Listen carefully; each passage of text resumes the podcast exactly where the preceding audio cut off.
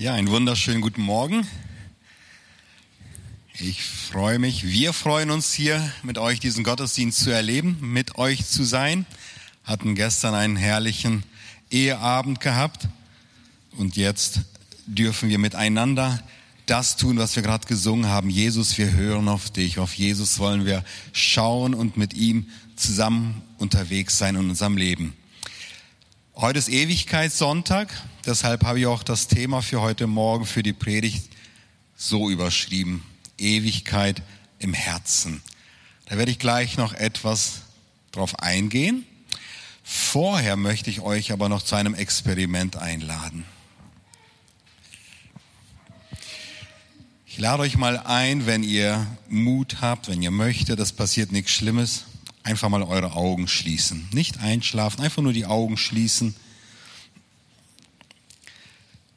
Und wenn ihr eure Augen geschlossen habt, dann lade ich euch mal ein, stellt euch mal vor eurem inneren Auge vor, was eure Träume, was eure Sehnsüchte, was eure Wünsche, was eure Erwartungen sind. Was wäre das wohl?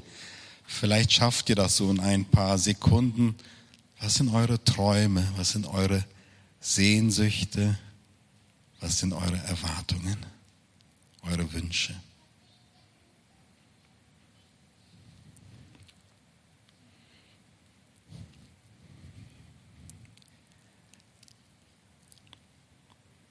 Aus eurer Traumwelt dürft ihr wieder zurückkommen. Vielleicht ist das ein bisschen kurz gewesen, dass ihr euch gar nicht so schnell darauf einlassen konntet.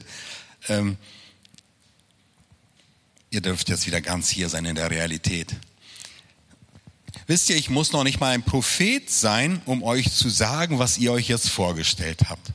Und in euren Träumen, Sehnsüchten, Wünschen, Erwartungen, da drehte es sich um Harmonie, um Liebe, um Abenteuer, um Schönheit, um Friede, um Freude, um lauter angenehme, gute Sachen. Bei den meisten.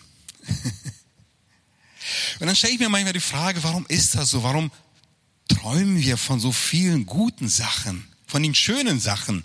Ich stelle mir, also ich habe noch kaum einen Menschen kennengelernt, der sich dabei irgendwas was Brutales oder was Schreckliches vorstellt, was seine Sehnsüchte und Träume und Wünsche und Erwartungen sind. Alle träumen irgendwie von etwas Gutem, etwas Friedlichem, etwas Herrlichem. Gestern hatten wir ja einen Eheabend gehabt und da möchte ich auch da anknüpfen und sagen, warum ist das so? Warum träumt jede Frau schön zu sein? Warum träumt ein Mann oder wünscht sich ein Mann im gewissen Sinne eine Stärke zu haben? Warum träumen wir von so vielen guten, schönen Sachen? Weil wir alle eine Ahnung davon haben, dass wir mal mehr davon hatten. Auf den ersten Seiten der Bibel entdecken wir etwas davon. Als Gott nämlich unsere wunderschöne Welt gemacht hat, da hat er über jeden Tag etwas ausgesprochen. Was hat er gesagt? Und siehe, es war gut. Und siehe, es war sehr gut. Gott hat etwas sehr Gutes geschaffen und davon spüren wir etwas. Ein paar hundert Jahre später, da fragt David sich in Psalm 8. Dachte ich jetzt angemacht. So.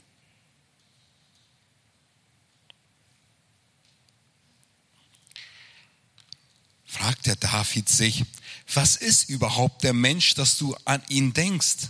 Und das Menschenkind, dass du dich seiner annimmst? Du hast ihn wenig niedriger gemacht als Gott. Mit Ehre und Herrlichkeit hast du ihn gekrönt. Du hast ihn zum Herrn gemacht über deine Hände Werk. Alles hast du unter seine Füße getan. David denkt darüber nach, wer ist der Mensch überhaupt? Wer bin ich überhaupt? Und dann sagt er, wow Gott, du hast uns wenig niedriger gemacht als dich. Mit Ehre und Herrlichkeit hast du uns gekrönt. Wir sind Gekrönte. Wir sind wunderbare Wesen, die Gott so geschaffen hat. Und er hat etwas Herrliches in uns hineingelegt. Doch leider fielen wir auf die Lüge des Satans ein, dass das Glück außerhalb von Gottes Gegenwart zu finden ist. Und so fielen wir auf diese Lüge ein, herein, dass unser Leben ohne Gott vielleicht doch besser wäre. Und was daraus folgte, das können wir jeden Tag, jeden Abend in den Tagesnachrichten sehen. Deshalb habe ich das Thema von heute Morgen so genannt, Ewigkeit im Herzen und der Untertitel, der lautet so, warum es sich lohnt, der Sehnsucht in uns zu folgen.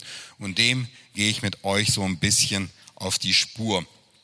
Vielleicht noch eine kleine Randnotiz. Ich werde das Thema Evolution überhaupt nicht erwähnen.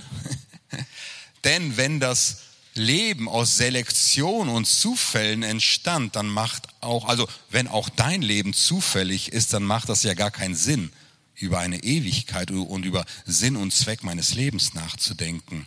Ja, das Thema klammer ich aus, weil ich davon überzeugt bin, dass Gott uns geschaffen hat mit einem Bewusstsein für die Ewigkeit.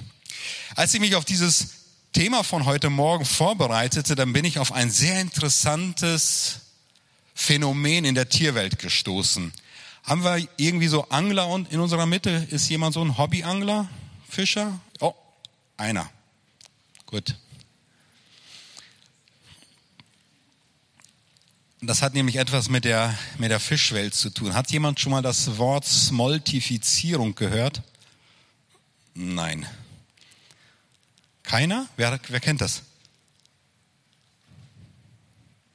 Smoltifizierung. Habe ich vorher auch nicht gekannt. Und zwar geht es um die jungen Lachse. Die jungen Lachse, die durchleben diesen Prozess der Smoltifizierung. In, wenn, sie kommen in ein gewisses Alter, wo eine äh, so, so, so, eine, so eine Sehnsucht nach, so, so eine, so eine Fernweh-Sehnsucht in ihnen entsteht.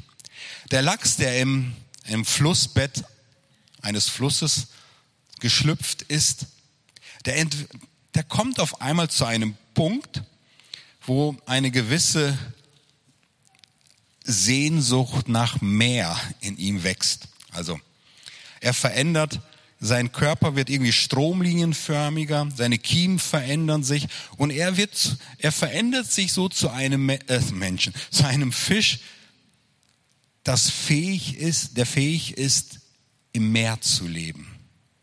Also, und dann brechen die jungen Lachse auf den Fluss hinauf, um die große Freiheit in dem großen Meer auszuleben. Smoltifizierung ist ein Prozess, der in einem Lachs entsteht, damit aus einem Süßwasserfisch ein, ein, ein Lebewesen wird, das in einem Salzwasser, in, einer, in der Salzwasserumgebung leben kann. Und das, was ich so, also so ein Wortspiel, was ich noch interessant finde, ja, was wir bei den Lachsen beobachten können, dass in ihnen so eine gewisse Sehnsucht nach dem Meer entsteht. Also Rechtschreibung mit Doppel-E. Und ich glaube, dass wir alle diese Sehnsucht nach Meer, also mit H, eine Sehnsucht nach Meer in uns haben. Warum es sich lohnt, der Sehnsucht in uns zu folgen. Und ich bin davon überzeugt, wir alle haben eine gewisse Ahnung, dass das Leben mehr ist als das, was wir gerade hier erleben. Und der Apostel Paulus, der hat einen ganz geheimnisvollen Text ähm, aufgeschrieben im Römer, im Römer 8, die Verse 19 bis 23. Und da sagt er was ganz Geheimnisvolles. Paulus sagt, Darum wartet die ganze Schöpfung sehnsüchtig und voller Hoffnung auf den Tag, an dem Gott seine Kinder in diese Herrlichkeit aufnimmt. Ohne eigenes Verschulden sind alle Geschöpfe der Vergänglichkeit ausgeliefert, weil Gott es so bestimmt hat. Aber er hat ihnen die Hoffnung gegeben, dass sie zusammen mit den Kindern Gottes einmal vom Tod und Vergänglichkeit erlöst und zu einem neuen herrlichen Leben befreit werden. Wir wissen ja, dass die gesamte Schöpfung leidet und stöhnt wie eine Frau in den Geburtswehen. Aber auch wir selbst, denen Gott bereits jetzt seinen Geist als, als Anfang des neuen Lebens gegeben hat, warten voller Sehnsucht darauf, dass Gott uns als seine Kinder zu sich nimmt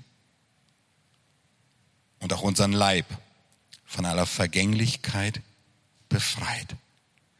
Ein sehr geheimnisvoller Text. Paulus spricht darüber, dass nicht nur wir, die gesamte Schöpfung, die sehnt sich nach einer gewissen Befreiung, nach einer Ewigkeit. Die ganze Schöpfung wartet sehnsüchtig und voller Hoffnung auf den Tag, wenn Gott uns befreien wird. Sehnsucht hat eine geistliche Dimension. Wir haben alle eine geistliche Ahnung von einem Leben, das noch aussteht. Wir haben alle eine Ahnung von einem Leben, das auf uns wartet. Paulus geht es nicht mehr und nicht weniger als um Sehnsucht. Und oft fühlt sich diese Sehnsucht wie ein unbestimmtes Gefühl an. Sie ist aber viel, viel mehr. Ich habe mal einen Mann in der Seelsorge gehabt und er sagte, immer wenn ich von der Arbeit nach Hause komme, dann habe ich Hunger. Ich muss essen und essen und essen. Um das abzukürzen, wir haben, sind einen langen Weg zusammen gegangen und sind nachher zu dem Schluss gekommen, wenn er nach Hause kommt, war in ihm diese Sehnsucht nach mehr. Es muss doch mehr als nur diese Arbeit geben. Das Leben ist doch mehr als nur jeden Tag arbeiten. Und so kommt er nach Hause und hat das Gefühl, ich brauche mehr. Da muss es doch mehr geben. Sehnsucht hat eine absolut geistliche Dimension. Sehnsucht erinnert uns an, uns an unseren Ursprung zurück, dass wir mal mehr im Leben hatten. Ich möchte mal an dieser Stelle den Schauspieler Peter Ustinov zitieren, der 2004 bereits schon verstorben ist. In seinem letzten Film spielte er bei dem Film, in dem Film Luther mit. Und da spielte er den Friedrich den Weisen. Und man liebt einfach Ustinov für seine erfrischend ehrliche Art. Er ist so ein Charakterdarsteller, der gerne auch ein bisschen mal quer denkt und ein bisschen quer dahin kommt, daherkommt. Und ich habe mal ein Interview von, mit ihm gehört und ich fand das sehr, sehr spannend und interessant. Und ich möchte euch mal ein kurzes Interview und einen kurzen Auszug aus dem Interview mit dem Peter Ustinov zitieren.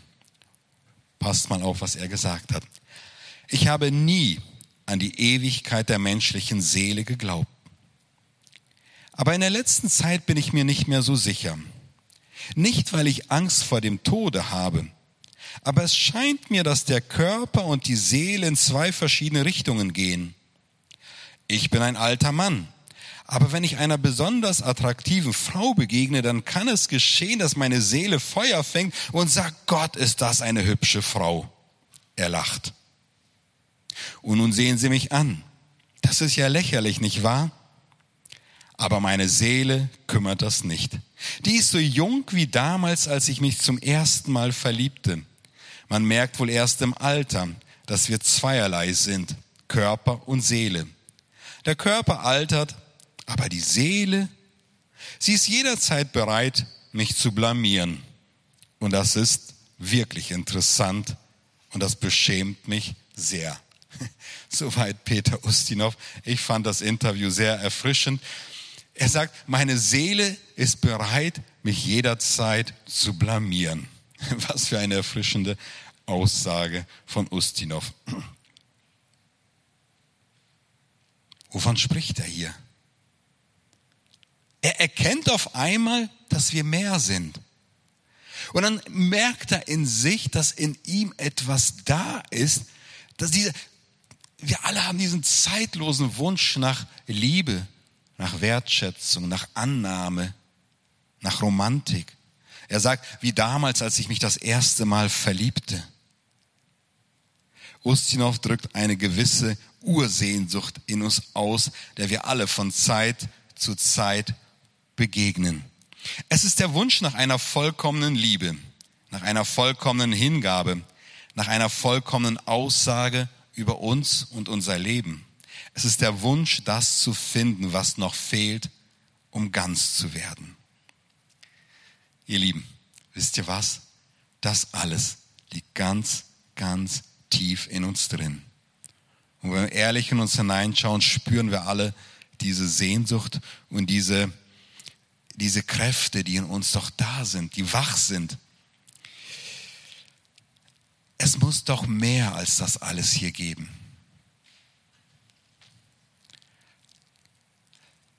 Ich bin überzeugt, dass jeder von uns, die wir hier gerade hier sitzen, diesen Eindruck kennt.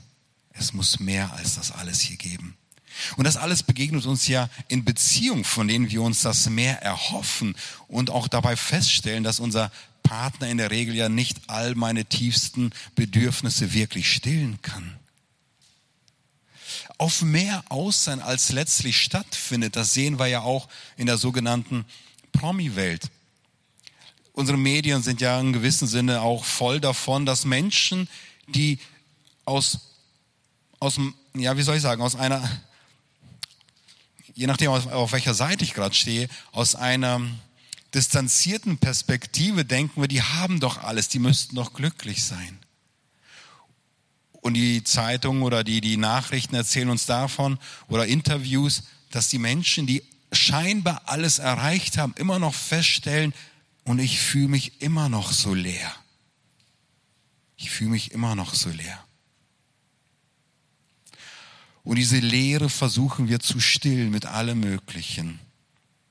Mit Sport, Hobbys, Einkaufen, Suchen im Internet, übrigens World Wide Web. Das Weite, was uns diese Weite verspricht. Dort suchen wir, irgendwo muss ich doch was finden, was mich zufrieden macht. Und auf der Suche nach diesem unerfüllten Leben überfrachten wir unser Leben mit immer mehr, manchmal auch materiellen Gütern. Und darüber kann die Sehnsucht regelrecht verschüttet werden. Übrigens, weil die Sehnsucht bei uns so maßlos ist, sind auch unsere Wege dahin, diese Sehnsucht zu stillen, maßlos. Ich denke, ihr kennt alle diesen Ausspruch, ähm, dass in jeder Sucht eine gewisse Sehnsucht zu finden ist oder gesucht wurde zu stillen. Und anstatt Menschen zu verurteilen, dass sie vielleicht an einem Punkt süchtig geworden sind, wäre doch die bessere Frage zu fragen, wonach sehnst du dich eigentlich? Was ist deine Sehnsucht, dass du versuchst, mit falschen Mitteln diese Sucht, diese Sehnsucht zu, zu decken? Jetzt möchte ich mal zu dem Punkt kommen, wie kommt unsere Seele jetzt eigentlich nach Hause? Wie kommen wir eigentlich dahin? Ich habe vorhin gesagt, dass wir in unserer Sehnsucht tatsächlich eine geistliche Dimension berühren. Und der weise Salomo, der hat im Alten Testament ein Wort geprägt, das mir sehr, sehr gefällt und was mir, je älter ich werde, umso klarer wird. Der Salomo, der hat im Prediger 3, Vers 11 mal Folgendes gesagt. Ups. Gott hat alles schön gemacht zu seiner Zeit. Auch hat er die Ewigkeit in des Menschen Herz hineingelegt. Salomo hat das verstanden. Gott hat die Ewigkeit in unser Herz hineingelegt.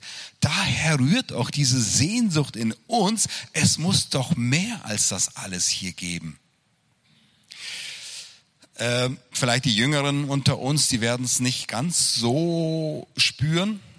Ich habe diesen Vers erst verstanden, als ich älter wurde. Wenn man älter wird, spürt man genau diese Spannung. Ja, du schaust in den Spiegel und denkst, wer bist du? Das Spiegelbild sagt, du solltest mal langsam dich annehmen. mein Spiegelbild sagt, du bist alt geworden. Aber in mir ist etwas da, das so jung ist wie damals, als ich mich zum ersten Mal verliebte, so wie es Ustinov gesagt hat. Die älter geworden sind, die spüren das. In uns ist etwas da, das so jung ist wie damals. Und das ist für mich so die, diese geistliche Antwort, warum wir Menschen nach mehr aus sind. Gott hat nämlich die Ewigkeit uns ins Herz gelegt, sagt äh, Salomo. Deshalb sehnen wir uns nach einer Unendlichkeit. Deshalb fühlen wir uns manchmal noch so jung, obwohl unser Körper etwas anderes sagt. Wir sind auf die Ewigkeit ausgelegt. Denn die ist so jung wie eh und je. Unsere Sehnsucht nach dieser Ewigkeit ist wertvoll, weil ich bin davon überzeugt, dass diese Sehnsucht, wenn auch nur ganz schwach, uns daran erinnert, wo wir herkommen. Nämlich an den Gott, der diese Sehnsucht und diese Ewigkeit in unser Herz hineingelegt hat. Unsere Sehnsucht nach dieser Ewigkeit ist und bleibt wertvoll. Und ich bin überzeugt, dass die Antwort immer auf Gott hinzielt. Der Kirchenvater Augustinus hat im vierten Jahrhundert gelebt, also schon vor ein paar Tagen. Und er hat einen Satz geprägt und dieser Satz heißt auf Lateinisch so. Homo desiderium dei. Homo ist der Mensch, desiderium ist die Sehnsucht oder das Verlangen und dei ist Gott. Nun können wir diesen lateinischen Satz ins Deutsche übersetzen, aber es ist nicht so einfach. Denn dieser Satz kann sowohl als auch bedeuten. Und wenn wir diesen Satz ins Deutsche übersetzen, kann er beides bedeuten. Nämlich, der Mensch ist die Sehnsucht Gottes. Oder der Mensch ist Sehnsucht nach Gott. Toller Satz, mir gefällt er. Der Mensch ist Sehnsucht nach Gott. Und gleichzeitig ist der Mensch die Sehnsucht Gottes. Und kann es nicht genau das sein, dass sich Gottes Sehnsucht nach uns sich widerspiegelt in unserer Sehnsucht nach ihm? Dass unsere maßlose Sehnsucht sich widerspiegelt in einem maßlosen Gott, der maßlos uns liebt und nach uns aus ist. Und der Sehn, der ewige Gott, der sehnsuchtsvolle Gott, der vermisst uns und wir vermissen ihn auch. Manchmal als eine uralte Erinnerung in uns, aber sie ist da. Alles in uns verlangt nach Gott, weil du bist Sehnsucht nach Gott. Und weil die Antwort auf unsere tiefsten sehnsuchtsvollen Bedürfnisse nicht von dieser Welt ist, schickte Gott uns eine Antwort, die nicht von dieser Welt ist, nämlich seinen Sohn Jesus Christus. Er kam, damit wir eine Antwort für unseren Hunger nach mehr in unserem Leben gestillt bekommen. Ganz gleich, ob du an Gott glaubst oder nicht, jeder von uns trägt diesen Wunsch in uns, diese uralte Erinnerung in uns, dass das Vollkommene noch da sein muss oder zumindest noch kommen wird. Und jeder hat es schon gemerkt, dass in diesem Jesus das Vollkommene, seine Liebe uns entgegenkommt. Eine Frau in der Bibel, die es ihr Leben lang nicht geschafft hat, zur Ruhe zu kommen, wird uns im Johannesevangelium geschildert. Nach fünf gescheiterten Ehen lebt sie wieder mit einem Mann zusammen. Und sie traut sich nicht mehr zu heiraten, würde mir wahrscheinlich auch so gehen. Und sie geht in einer Mittagszeit zum Brunnen Wasser holen, wie man es damals im äh, Samarien getan hatte. Ne? Eigentlich ging niemand in der Mittagszeit Wasser holen, aber sie wollte keinen Menschen mehr treffen. Und sie geht Wasser holen und trifft dort auf einen Mann, auf Jesus, der nach, ein, nach einem langen Weg Durst hatte und nun an diesem Brunnen sitzt. Und ich möchte euch mal vorlesen, Johannes 4, Vers 7 bis 14. Da kam eine Samariterin aus dem nahegelegenen Stadt zum Brunnen, um Wasser zu holen. Und Jesus bat sie, gib mir etwas zu trinken. Denn seine Jünger waren in die Stadt gegangen, um etwas zu essen einzukaufen. Die Frau war überrascht, denn normalerweise wollten die Juden nichts mit den Samaritern zu tun haben. Sie sagte, du bist doch ein Jude, wieso bittest du mich um Wasser? Schließlich bin ich eine samaritanische Frau. Jesus antwortete ihr, wenn du wüsstest, ich finde den Satz so schön, wenn du wüsstest, wenn du wüsstest, was Gott dir geben will. Und wer dich hier um Wasser bittet, du würdest mich um das Wasser bitten, das du wirklich zum Leben brauchst, und ich würde es dir geben. Aber Herr, meinte die Frau, du hast doch gar nichts, womit du Wasser schöpfen kannst, und der Brunnen ist tief. Wo willst du denn das Wasser für mich hernehmen? Kannst du etwa mehr als Jakob, unser Stammvater, der diesen Brunnen gegraben hat? Er selbst und seine Kinder, sein Vieh haben daraus getrunken. Jesus antwortete ihr, wer dieses Wasser trinkt, wird bald wieder durstig sein. Wer aber von dem Wasser trinkt, das ich ihm geben werde, der wird nie wieder Durst bekommen. Dieses Wasser wird zu einer Quelle, die bis ins ewige Leben hineinfließt. Soweit der biblische Bericht aus Johannes 4. Der sehnsuchtsvolle Gott kommt in der Person von Jesus auf unsere Erde. Und er begegnet und trifft hier eine Frau mit einem ungestillten Durst nach Leben, mit einem ungestillten Durst nach Liebe, mit einem ungestillten Durst nach Annahme, mit einem ungestillten Durst nach Geborgenheit. Und diese Frau, die sucht die, die vollkommene Liebe bei anderen unvollkommenen Menschen und sie blieb und blieb und blieb und blieb ungestillt, enttäuscht. Und Jesus begegnet dieser Frau. So wie sie Beziehung gelebt hatte, hatte er ja schon fast Suchtcharakter. Einen Liebhaber nach dem anderen. Sie holte sich einen Durstlöscher nach den anderen in ihr Leben und stellte fest, ich habe immer noch Durst. Aber was suchte sie? Jemand, der sie vollkommen liebt. Jemand, der sie vollkommen annimmt. Jemand, bei dem sie vollkommen geborgen und sicher sein kann.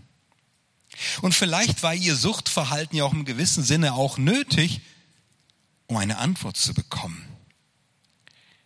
Denn die enttäuschte Liebe hat die Sehnsucht nach einer vollkommenen Liebe in ihr wachgehalten. Und jetzt kommt sie an den Brunnen und tritt, trifft dort die Liebe in Person.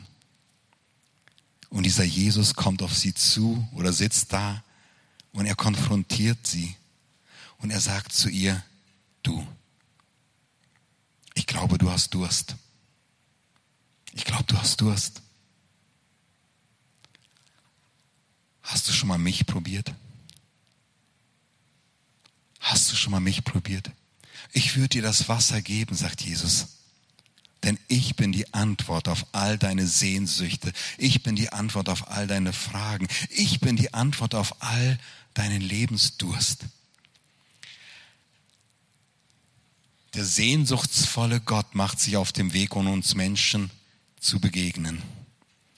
Der sehnsuchtsvolle Gott macht sich auf den Weg, um dein Lebensdurst zu stillen. Ewigkeit im Herzen heißt, der sehnsuchtsvolle Gott hat in uns eine Ahnung der Ewigkeit in uns hineingelegt. Und er lädt dich heute Morgen ein und sagt, weißt du was? Du bist Gottes Sehnsucht. Der sehnsuchtsvolle Gott sehnt sich nach dir. Und gleichzeitig spürst du in dir, dass er die Antwort ist. Der Mensch ist Sehnsucht nach Gott, weil die Ewigkeit tief in uns hineingelegt ist. Der sehnsuchtsvolle Gott begegnet uns in Jesus Christus. Und meine Frage heute Morgen ist, hast du schon deinen Lebensdurst bei ihm gestillt?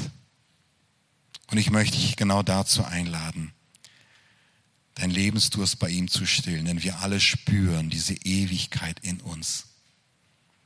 Ewigkeitssonntag könnte eine gute Antwort sein nach einem Gott, der aus der Ewigkeit zu uns herkommt und sagt, du, du hast Durst. Hast du schon mal mich probiert? Denn er ist die Antwort. Ich bete noch mit uns. Jesus, du bist die Antwort.